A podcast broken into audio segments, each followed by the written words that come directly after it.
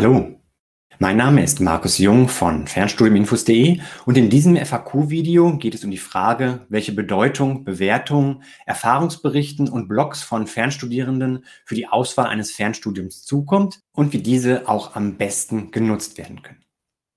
Den Anstoß für meine Überlegung hat ein Video von fernstudy.net gegeben, in dem Christian von Fernstudy.net einige kritische Überlegungen dazu äußert, welchen Wert Bewertungen auf den großen Bewertungsportalen wie vor allem fernstudiumcheck.de, aber auch Fernstudium direkt oder auch selbst bei Fernstudy.net haben.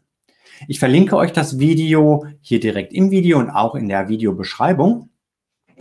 Dann könnt ihr dort selbst mal reinschauen und ähm, wir können auch jetzt zusammen mal einen Blick darauf äh, werfen.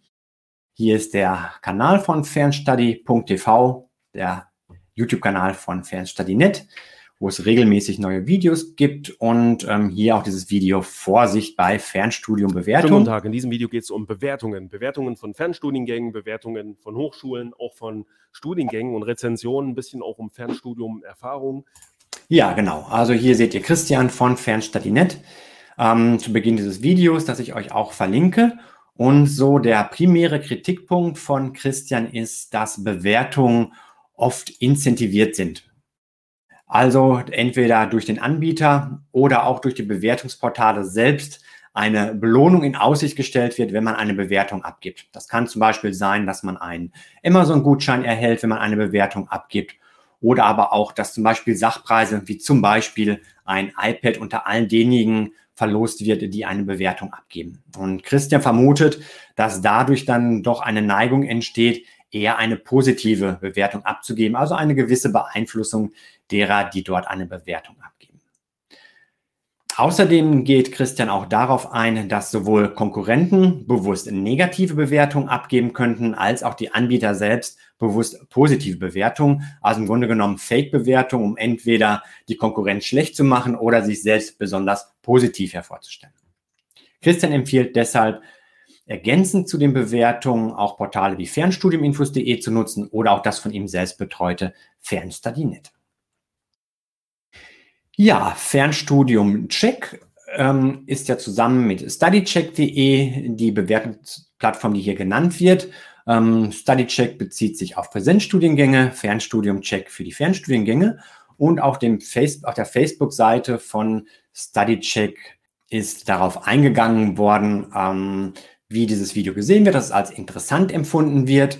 Und es wird auch darauf eingegangen, was Fernstudium-Check tut, um die Echtheit zu prüfen und Sicherheit zu stellen. Einerseits gibt es dafür einen Algorithmus, der zum Einsatz kommt und die Bewertungen, die abgegeben werden, prüft. Andererseits werden aber auch Mitarbeiter eingesetzt, die die Bewertungen auf ihre Echtheit überprüfen. Und ich weiß, dass es zum Beispiel auch so ist, dass ähm, durchaus häufiger mal Teilnehmernachweise angefordert werden, wenn es da irgendwelche Bedenken gibt.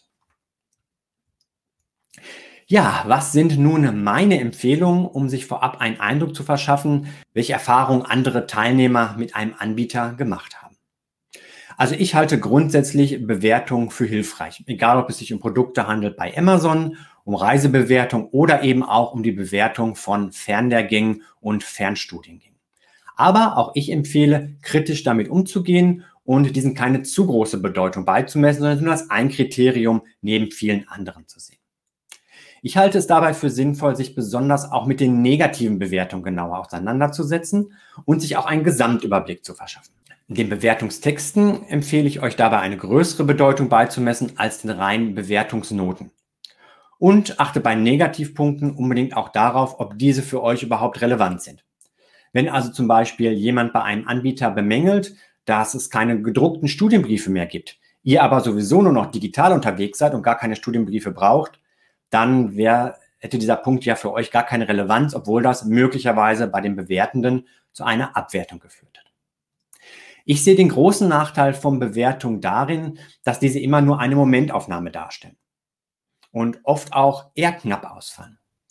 Ergänzend dazu empfehle ich euch daher, wie auch schon Christian in seinem Video, auch Erfahrungsberichte anzuschauen, die über einen längeren Zeitraum entstanden sind. Diese findet ihr zum Beispiel in den zahlreichen Blogs bei fernstudiuminfos.de, aber auch teilweise bei Bloggern oder Instagram-Studierenden, ähm, die dort fortlaufend ihren Fort Studienfortschritt beschreiben.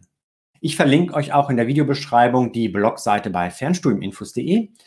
Und ähm, ja, in diesen oft tagebuchartig geführten Blogs, wenn auch nicht täglich, sondern eher wöchentlich, manchmal häufiger, manchmal seltener, wird oft der komplette Weg von der ähm, Suche nach dem richtigen Anbieter, dem Vergleich mancher Anbieter, bis zur Entscheidung durch das Studium hindurch mit allen Höhen und Tiefen ähm, dokumentiert, bis hin zum Abschluss, der dann am Ende gefeiert werden kann oder in manchen Fällen auch der Abbruch des Studiums, der bekannt gegeben werden muss. Außerdem wird das Ganze auch kommentiert, es gibt Rückfragen in den Kommentaren, sodass ein richtiger Austausch entsteht und ihr dadurch auch eine sehr authentische Einblicke bekommt so in das Fernstudentenleben mit allem, was dazugehört. Beispielhaft möchte ich euch hier mal den Blog von Vika vorstellen. Vika studiert Psychologie und ähm, bei ihr ist es tatsächlich so, dass sie ganz am Anfang schon begonnen hat, über ihr Studium zu ähm, bloggen. So, man sieht hier Master of Science Psychologie auf dem Weg zum KJP. KJP steht für Kinder- und Jugendlichen Psychotherapie. Das ist das Ziel von Vika. Ihr seht hier in der Beschreibung, gibt es schon einen Eindruck, worüber sie berichten möchte. Sie hat ihren Bachelor im Präsenzstudium gemacht an einer staatlichen Universität und ist jetzt im Fernstudium an der PFH angekommen. Es war gar nicht so einfach dort jetzt ähm, einen Master zu machen mit klinischer Psychologie, der dann hinterher auch dazu berechtigt, reinzukommen. Und sie berichtet über den ganzen Weg hier zum Beispiel, was für ein lonely Job doch die Masterarbeit ist. Sie geht hier darauf ein, wie die Psychotherapeutenausbildung an, ablaufen wird, ähm, auf die sie sich jetzt vorbereitet. Und ähm, ja, sie hat ein Praktikum gemacht, das sie ausführlich dokumentiert. Ihr seht, das sind wirklich zahlreiche Beiträge, die hier im Laufe der Zeit entstanden sind. Insgesamt sind es mehr als 206 Einträge, die da zusammengekommen sind. Und wenn wir mal ganz hier an den Anfang des Blogs gehen, dann seht ihr auch, dass sie ähm, dort darüber berichtet hat, wie denn überhaupt so der Weg ausgesehen hat. Ähm, sie hat erst überlegt, den Master vielleicht irgendwo berufsbegleitend an einer Präsenzhochschule zu machen, an der Ruhr Bochum, die Uni Osnabrück war ähm, in der Auswahl, die Uni Münster und dann so nach und nach hat sich herauskristallisiert, wie sie den Fernstudienanbieter, hier die PFH, gefunden hat und schildert dann auch so seit, ähm, ja, seit Jahren schon hinweg ihren ganzen Weg durch das Studium hindurch, über die Präsenzseminare, das Praktikum bis jetzt zum Abschluss. Also über solche Blogs bekommt ihr dann wirklich einen sehr ausführlichen und intensiven Eindruck, wie so ähm, das Ganze abläuft, was ihr gut gefallen hat, wo mal was schlecht war. Ich kann mich entsinnen, bei Vika war es mal so, dass es ein Präsenzseminar gab, was nicht so gut gelaufen ist, wo die Dozentin wohl überfordert und auch nicht wirklich qualifiziert dafür war und dann auch wieder Anbieter damit umgegangen ist. Und in dem Fall war das eine sehr kulante Regelung. Und ähm, ja, ihr merkt schon, in so einem Blog bekommt ihr natürlich einen sehr, sehr ausführlichen ähm, Eindruck davon, wie das Studium so abgeht, auch einen sehr authentischen Einblick, auch wie mit Fragen umgegangen wird, dass ich euch das sehr empfehlen kann.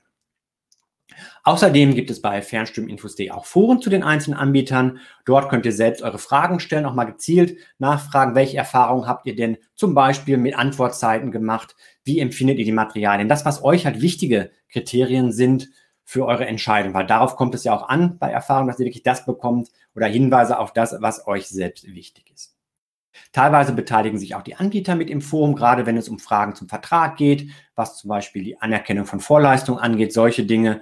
Auch äh, das ähm, lohnt sich, um mal zu sehen, wie geht denn der Anbieter auch mit solchen Fragen um, auch wenn diese vielleicht mal etwas kritischer sind. Und dazu empfehle ich euch auch immer, schon im Vorfeld Kontakt zu den Anbietern aufzunehmen, um auch da schon mal so einen ersten Eindruck davon zu bekommen, wie der Anbieter mit Fragen umgeht, wie der Service da so ist, um möglichst viel ähm, ja, möglichst großes Bild im Vorfeld zu haben.